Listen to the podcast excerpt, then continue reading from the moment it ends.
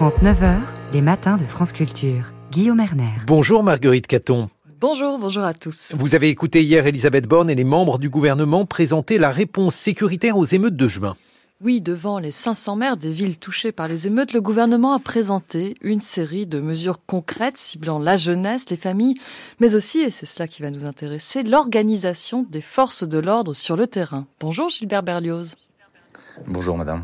Merci d'être en ligne avec nous ce matin. Vous êtes un homme de terrain car vous avez été éducateur avant de devenir sociologue, enseignant à l'université de Grenoble et directeur du cabinet de conseil, recherche, évaluation en sciences sociales, le CRES.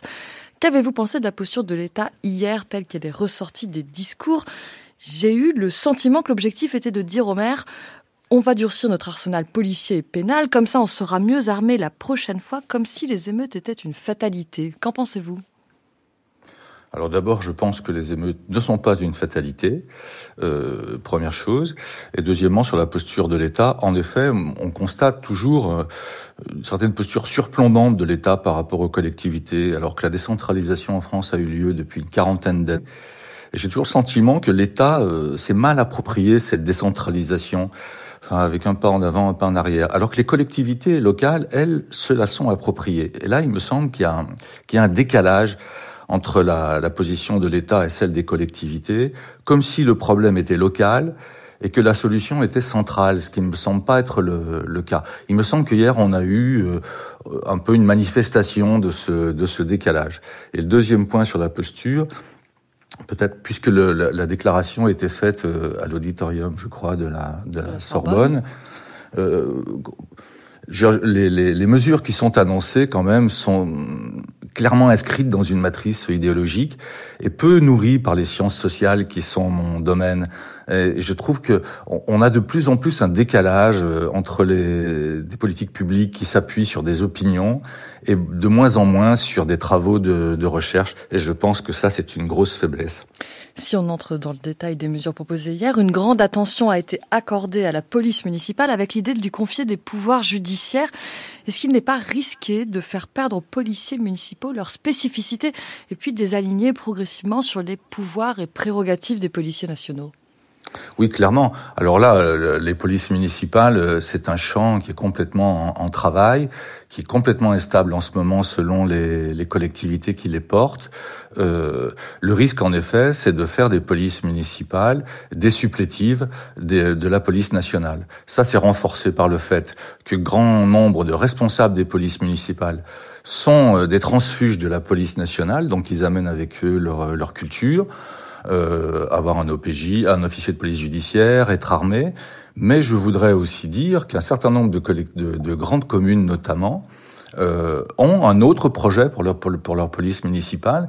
Et donc cette idée euh, de, de simplement euh, euh, cantonner les polices municipales comme étant euh, une force supplémentaire de la police nationale est loin d'être acquise localement.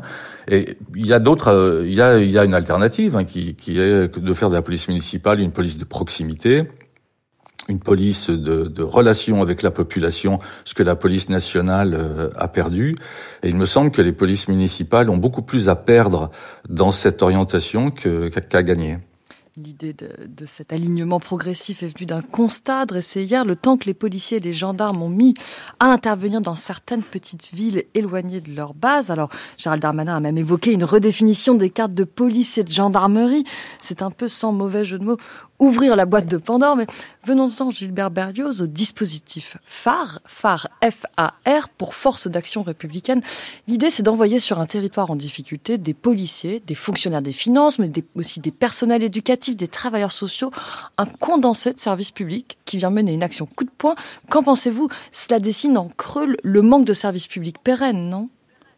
Bien sûr, évidemment. Et encore une fois, alors le, le vocabulaire évidemment euh, révèle l'intention. Opération coup de poing, envoyer des forces. On est dans une logique militaire. Et à, mon sens, c'est pas de ça dont on a vraiment besoin. Moi, je, ça peut être utile à certains moments d'envoyer euh, des, des, des, forces supplémentaires là où il y en a pas. Mais ça ne peut pas être euh, l'alpha et l'oméga de la politique publique. On a besoin d'installer des moyens. On n'a pas besoin d'envoyer. Voyez, plus que d'envoyer des forces, il faut installer des des, moyens. Et ça, euh, donc on a besoin de, de politique au long terme. Il faut, il s'installer dans la durée. Les... c'est un vieux fantasme cette, cette histoire de, de la task force qui vient, qui résout les problèmes et qui s'en va.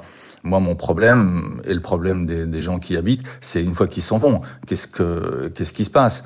Et si vous voulez, de la même manière, sur cette logique militaire, quand j'entends qu'une fois de plus, on veut euh, on faire encadrer les jeunes par les par les militaires, enfin comme si le, la discipline militaire était le seul horizon de, de l'éducation. On, on, est passé sur l'encadrement de la jeunesse de l'ère des militants où on faisait confiance aux militants associatifs, aux militants culturels, au temps des militaires. Et je, je le regrette très fortement euh, parce que je trouve que c'est une c'est une fermeture de, de l'horizon éducatif et de l'horizon du développement social. Il y a peut-être quand même un aspect positif dans cette force d'action républicaine, c'est la coopération des services sur un territoire ciblé. Et ça, ça fonctionne quand même, Gilbert oui, Berlioz. Ça, ça fonctionne, mais ça fonctionne bien sûr. Et heureusement d'ailleurs, euh, moi je, je enfin j'observe dans tous les travaux que je fais d'évaluation que il y a un décalage entre le, le, les discours euh, du centre justement. Euh, il y a des discours du centre et il y a, une France d'en haut, une France d'en bas aussi en matière de politique publique. Et la France d'en bas, euh, elle n'a pas d'autre alternative que de collaborer. Et on a des, des coalitions locales qui tiennent, euh, qui tiennent le, le, terrain avec des policiers, qui parlent à des travailleurs sociaux, qui parlent à des enseignants, qui parlent à des magistrats. Ça paraît un peu dérisoire, mais c'est quand même ça qui est le qui est le plus solide, plus que d'envoyer la cavalerie avec trompette et tambour, euh, bon, qui, qui est une méthode, mais qui est une méthode uniquement euh, temporaire. Oui, temporaire, ça, les, les, maires de trois communes qui vont euh, pouvoir tester ce dispositif, donc le maire de Valence, celui de Besançon, de Montbeuge, mmh. celui de Valence disait en effet six jours pour auditer la situation, rétablir l'ordre, six semaines pour évaluer les mesures nécessaires, six mois pour ramener la sérénité. C'est ainsi qu'est prévu le calendrier de ces forces d'action mmh. républicaines. Mmh. On comprend qu'on est assez loin d'installer les moyens, comme vous nous le disiez, mmh. Gilbert Berlioz. Merci beaucoup pour toutes ces explications.